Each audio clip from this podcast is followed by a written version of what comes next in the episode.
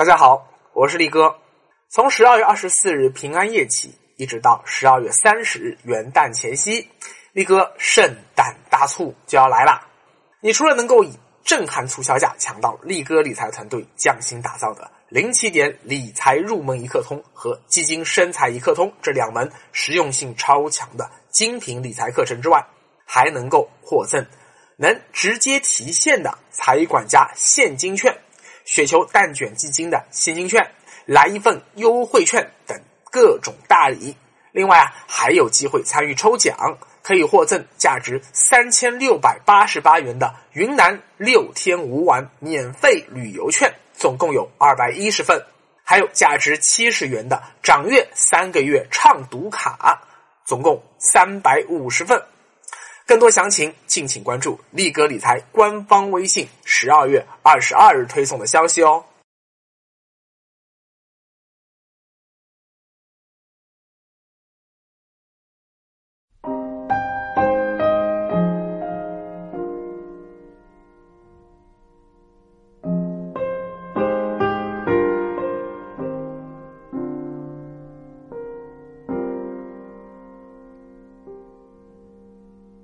简单好玩有干货，大家好，欢迎来听力哥说理财。今天是大都会青春残酷物语系列的第四弹，是这整个系列中最长的，但是也是最发人深省的一篇。力哥建议你无论如何也一定要听到底。我们来聊聊教育和赚钱之间的关系。首先啊，你要明白，教育和教育制度啊是两码事啊。力哥所理解的教育。根本目的分为三个维度，低维度目的是习得谋生技能，这是所有动物出生后都必须要学的一堂课。像狮子妈妈从小要教小狮子怎么去抓羚羊，因为它如果不能掌握这项谋生技能，长大了它就要饿死了。这是自然界的铁律，人类社会啊也必须要遵循。只不过古代人类的知识和财富总量有限，所以绝大部分人只要掌握这种啊像。耕地呀、织布啊，比较简单的劳动技能就够了。但是到了近代啊，你看科学大爆炸了，人类掌握的知识太多了呀，个体生命太有限，不可能掌握所有知识，所以只能分科教育。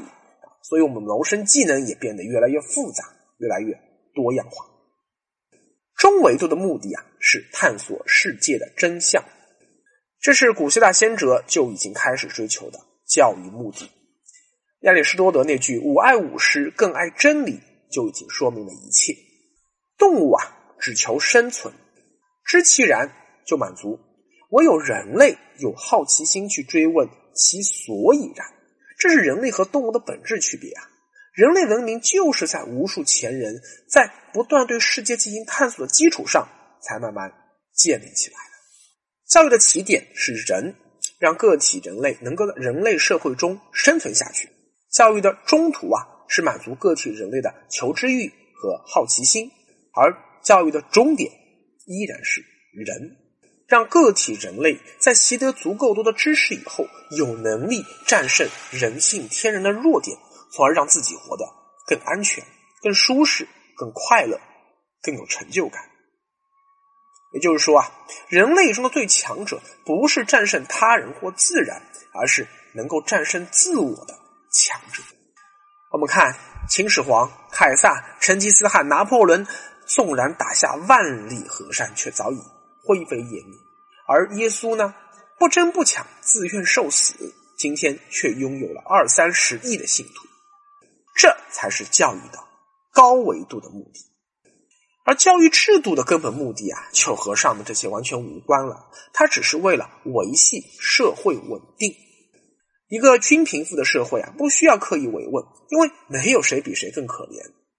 普通人的幸福感啊，是通过与身边的人去比较来获得的啊。比如说，为什么今天那么多父母要给孩子上早教补习班，就是因为别人家的孩子也在这么做啊，环境压力太大了嘛。但是，一个产生了贫富分化的阶级社会，富人会歧视穷人，穷人会憎恨富人，这种社会结构不稳定。容易产生动乱啊，这是政府不愿看到的。这时，教育制度就起到了关键作用。教育制度通俗的说就是胡萝卜加大棒啊，大棒就是通过教育在人脑中啊植入一套立身处世的行为准则，也就是说去价值观洗脑。中国古代啊主要是用儒家思想给洗脑啊，什么忠君爱国、舍身取义啊、气节高远，还有对女人的什么三从四德。读书人读了这套东西，哎，你就能当官。当官以后呢，哎，就整天啊给没读过书老百姓讲这套东西，那久而久之就会形成社会主流价值观。如果有人违反这套价值观或道德体系，那就会受到严厉制裁啊，轻则被乡间的口水淹没，重则会被沉猪笼。这种正面宣教和负面恐吓加在一起，哎，人们就不敢乱来。但是啊，光有大棒还不够啊，还得给老百姓胡萝卜告诉你说，哎，只要在官方构建的教育体制内努力攀登，最后就有从穷人阶级跨入富人阶级的希望。你看，穷人看到了改变命运的希望以及实现希望的具体路径，就会更加的去安分守己，把所有精力都投入进去啊，就没工夫去想什么造反这类事了。古代皇权社会，权力本身就代表财富，所以越接近权力中心的人，财富越多。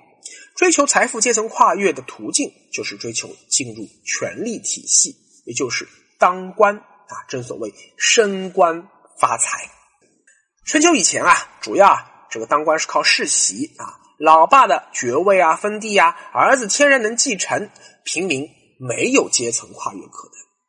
但到了礼乐崩坏、战争越来越残酷的战国时代啊，为了打赢战争，各国开始变法，不拘一格，举贤纳能，动了世卿贵族奶酪啊，就会遭到阻拦。所以你看啊，像商鞅这种变法者，大多不得善终。最后呢，变法最彻底的秦国啊，你看统一了天下。到了汉代，为了长治久安，政府出台了一系列制度，招揽人才，维系稳定。核心制度啊是察举制，就是由地方官员推荐合适的人才进入权力体系。其中最有名的一种啊叫举孝廉啊，就看谁家孩子孝顺，越孝顺越有机会当官。这么一来，就在社会上形成了一个非常扭曲的孝道啊，因为啊它没有明确标准，最后还是形成了一种问任人唯亲的局面。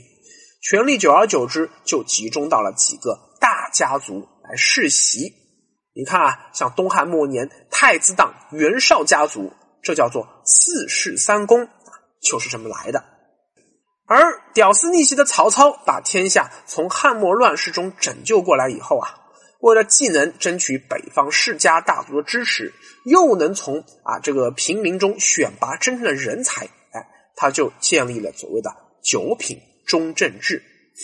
虽然啊，也是一套官员推荐制度，但有了更明确的选拔标准和审核流程啊，还要听取老百姓的意见。但是你懂的嘛？啊，中国这种关系社会，这套流程啊，呃，还是容易流于形式，所以底层上升通道还是没有完全打开。直到隋唐开启了伟大的科举制度，平民的上升渠道才真正打开。唐宋盛世啊，和这个科举制度那真是密不可分。到了明清时期，中华古典文明进入到了创新法律的衰老期，科举考试内容也越来越的腐朽。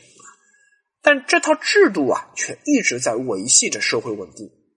有才华的人大多能通过科举体系进入到了权力场，他们就不会去作乱犯上啊。你看，像洪秀全，就是因为他没有什么才华呀。但是呢，又心比天高啊，总想当官，所以最后才会走上造反之路。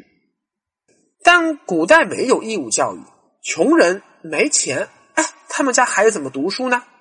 所以啊，只能说祖父拼命种地攒钱攒钱，到父亲这边继续种地攒钱，最后供一个孙子念书。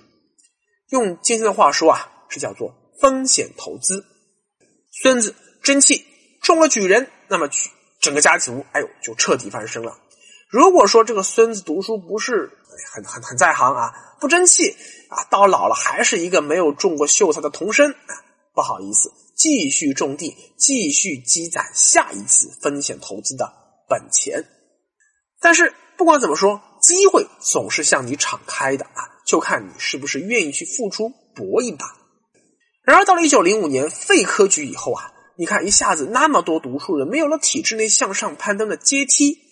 这不是我自己不努力呀，啊，是政府你说话不算数啊！原来说考中科举可以当官，现在呢没有了啊！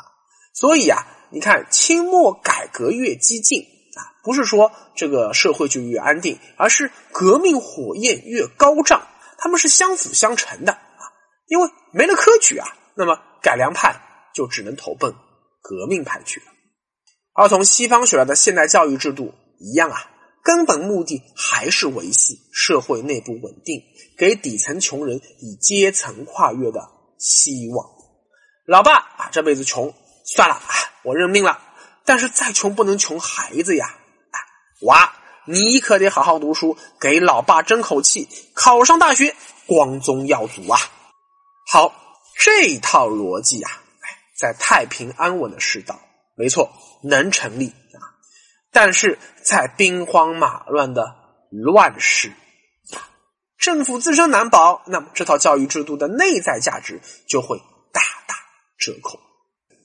年轻人啊，与其把精力全部放在了体制内晋升道路上，不如到体制内闯一闯啊，撞大运，逆袭翻身，概率更大呀！哎，就像陈胜那句振聋发聩的发问：“王侯将相，宁有种乎？”这话放在秦末乱世成立啊，放在汉代哎不成立了，到汉末乱世哎又成立了啊！你看刘邦、曹操、朱元璋，他们都是因为恰巧生活在那个乱世，才能够成就那番伟业。今天啊，中国虽然是几千年未有之大盛世，但是在短短三十年时间里啊，中国社会经济制度发生了多么巨大的变化呀！其中最激烈的一段改革啊，发生在九十年代后期，住房制度改革、医疗制度改革、养老制度改革以及教育和就业制度改革都快刀斩乱麻，迅速完成。一九九八年以后，国家取消了大学生工作的包分配制度，不再承担大学生学费。随后呢，中国大学启动了全面市场化改革，教育成了一项需要去赚钱的产业。于是，大学疯狂扩招，大学教授到处走穴捞金，大学的教育质量则每况愈下。越来越多的好大学都把精力放在了学费更高、利润更厚的研究生教育以及像 NBA 这种成人教育上。这么一来，从一九五零年到一九九八年这四十多年间，通过高考上大学、毕业分配好工作这样的一条体制内晋升之路。就被彻底阻断了。这段计划经济时期啊，高考就充当了科举制度一样的功能，既稳定社会，又给有才华肯奋斗的年轻人提供了一条可靠的上升通道。清华北大毕业，一本毕业、二本毕业、专科毕业，他们能分配到什么样的工作啊？清清楚楚，一目了然。我寒窗苦读，大学毕业当大官，你不好好读书，初中毕业当工人。很公平吧？然而改革以后啊，一方面大学文凭不能换来令人羡慕的好工作，另一方面呢，大学不断扩招，使大学生不再是稀缺品，而成了大众品。大学文凭已经不是什么啊很金贵的身份象征，而是一个人在大城市里找到一份还比较靠谱、像样的工作的最基本、最基本的敲门砖。尤其是在这短短二十年的时间里，中国社会快速经历了第二次工业革命、全球化浪潮、城市化浪潮、第三次科技革命、全球金融危机、少子化和老龄化危机、后工业浪潮、环保革命、逆全球化浪潮、人工智能革命等一系列前所未见的、令人眼花缭乱的重大变化。一八七三年。李鸿章上书同治帝，说：“中国正面临三千年未有之大变局。今天的中国也一样。为了鼓励穷人家的孩子发奋读书，老师总喜欢说“知识改变命运”。小时候我也信啊，恐怕很多人都信，就好像古人都相信说“饿死事小，失节事大”。但纵观历史，我发现真正改变命运的不是知识本身，而是官方对你掌握知识水平的权威认可。在古代啊，那就是中了举人。贡士甚至是进士，而后来呢，就变成了啊清华北大毕业的证书啊。你只要获得了这个认可，那么无论是亲友邻居，还是说同事朋友啊领导，所有人都会高看你一眼啊。各种各样的机会就会向你疯狂的敞开，你的命运才会改变。但如果你身逢今天这种大变局、大乱世，就算有了权威认可。也很难改变命运，因为权威本身正在坍塌。三年前，在电视台的《青年中国说》这档节目中啊，董明珠当面斥责啊北大法学硕士张天一说：“北大毕业却去卖米粉，这是对教育资源的严重浪费。你应该马上把米粉店关了，去从事一份用得上你自己知识的事业。”张天一则从容的回答说：“书读的越多，出学校你的选择面就越少。比如说，我今天卖米粉，我觉得呀，这是我要干一辈子的，因为那是我选的。三年后的今天，张天一的米粉店伏牛堂做的越来越大，有声有色。五零后董明珠。”他今天还在用计划经济时代的思维去看待学历和工作之间的关系啊，反而是九零后张天一，虽然是北大的法学硕士，但是呢，他反而看得更通透。好了，至此答案呼之欲出。为什么读了这么多年的书，还是赚不到钱？因为傻孩子。你被忽悠了呀！这个时代，就算你读到博士，也不见得就能多挣几个钱。那么问题来了呀，既然体制内的大学文凭越来越成了一块面试敲门砖，甚至很多公司领教过了华而不实的海归以后，如今啊，海外镀金的学历也不再那么管用了。请问年轻人怎么才能真正赚到大钱呢？这就得回到我在节目最开始说的教育的三个根本目的。低维度目的是习得谋生技能，所以啊，要优先学习那些个实用性知识啊，也就是学了就能直接来赚钱的一技之长。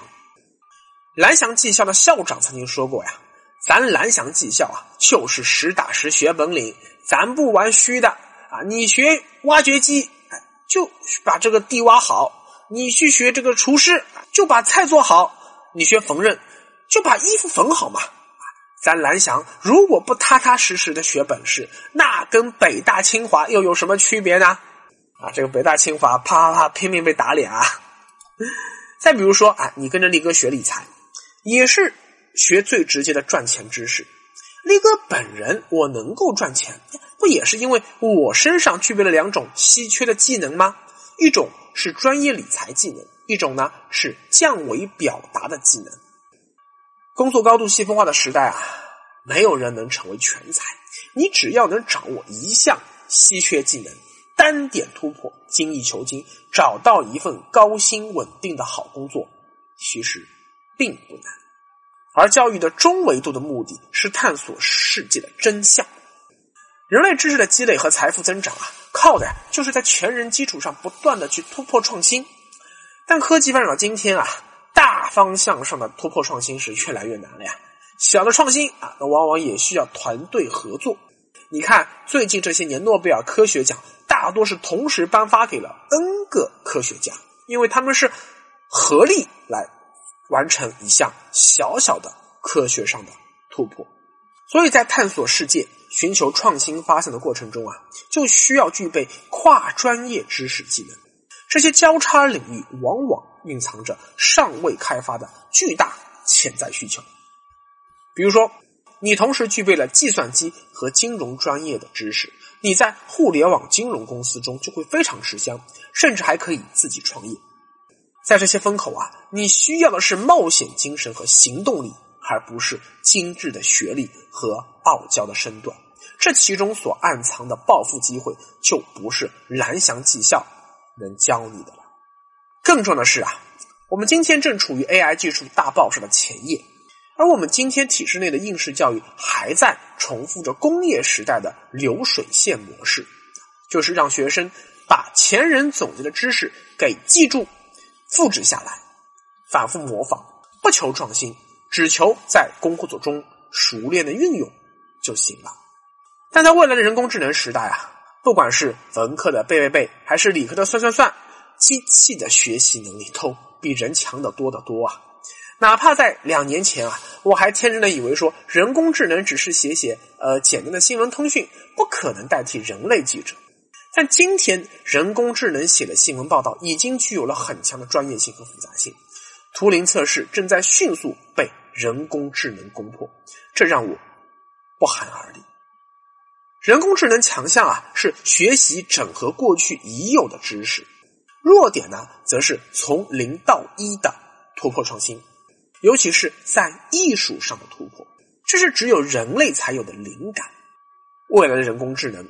这种拥有灵感的人类最宝贵，而最高维度的教育目的就是战胜人性弱点。今年二零一七年刚刚去世的美国著名智囊热布金斯基，在二十多年前提出过“奶头理论”。他认为啊，资本主义天然会造成严重的贫富分化，而全球化会进一步加剧在全球范围内的贫富分化，使得二八现象更加严重。百分之二十的人口拥有百分之八十的资源，掌握着人类社会各领域的话语权，而高达百分之八十的人口则会被边缘化。过去啊，通过社保制度、工人持股这些方式改变资本主义制度，也无法对抗广大底层的不满情绪，罢工、抗议、革命都可能会重新崛起。而解除这百分之八十边缘人不满情绪的办法。只有一个，就是在他们嘴里塞一个奶嘴，让他们自以为自己过得很充实、很幸福。奶嘴形式有两种，一种啊是发泄性的娱乐，比如说像开放色情业、博彩业，鼓励暴力网络游戏，鼓动网络撕逼口水战；还有一种是满足性的游戏，比如说啊拍摄大量。不切实际、天马行空的肥皂剧、偶像剧啊，报道大量明星的私家的呃丑闻啊，播放很多很多虚假的真人秀、大众节目等等，把这些令人轻松沉迷其中的娱乐感官体验疯狂堆砌到边缘人面前，占领他们所有的业余时间。那就算白天干活很辛苦，收入很微薄，受到了剥削和不公平的待遇，而且也没有向上的。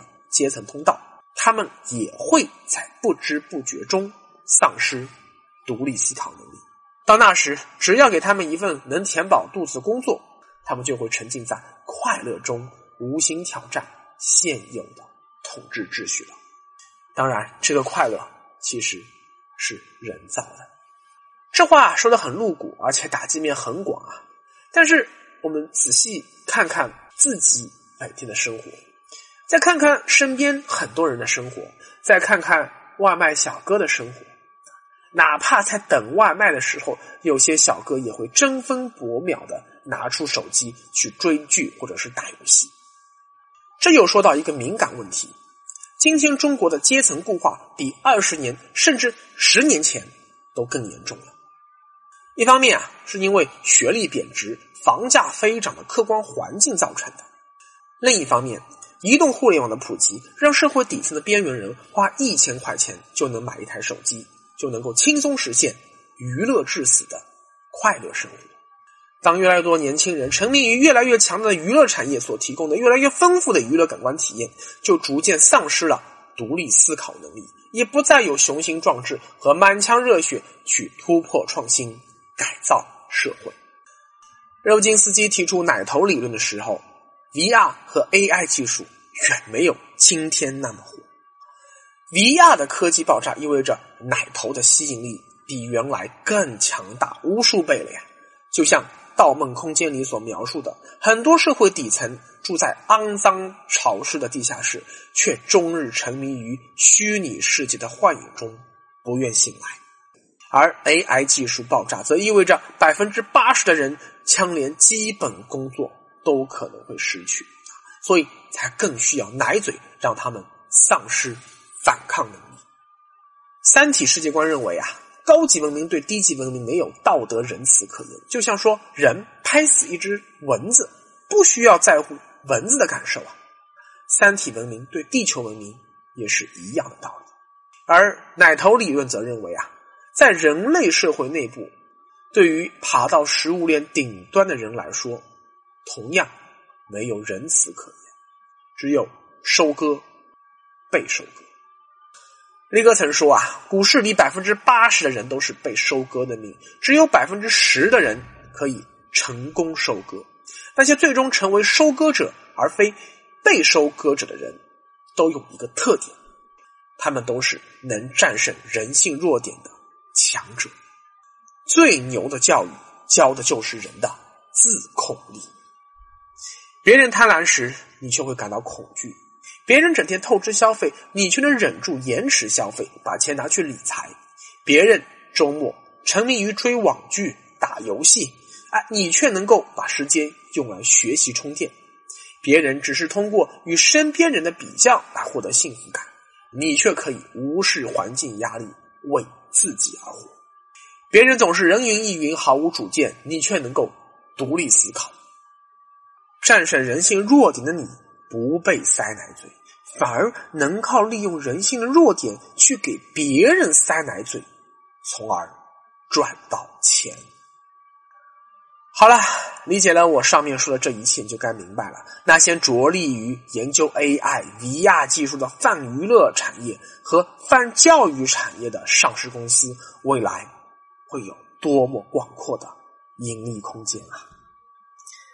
听，时代巨变的号角已经吹响。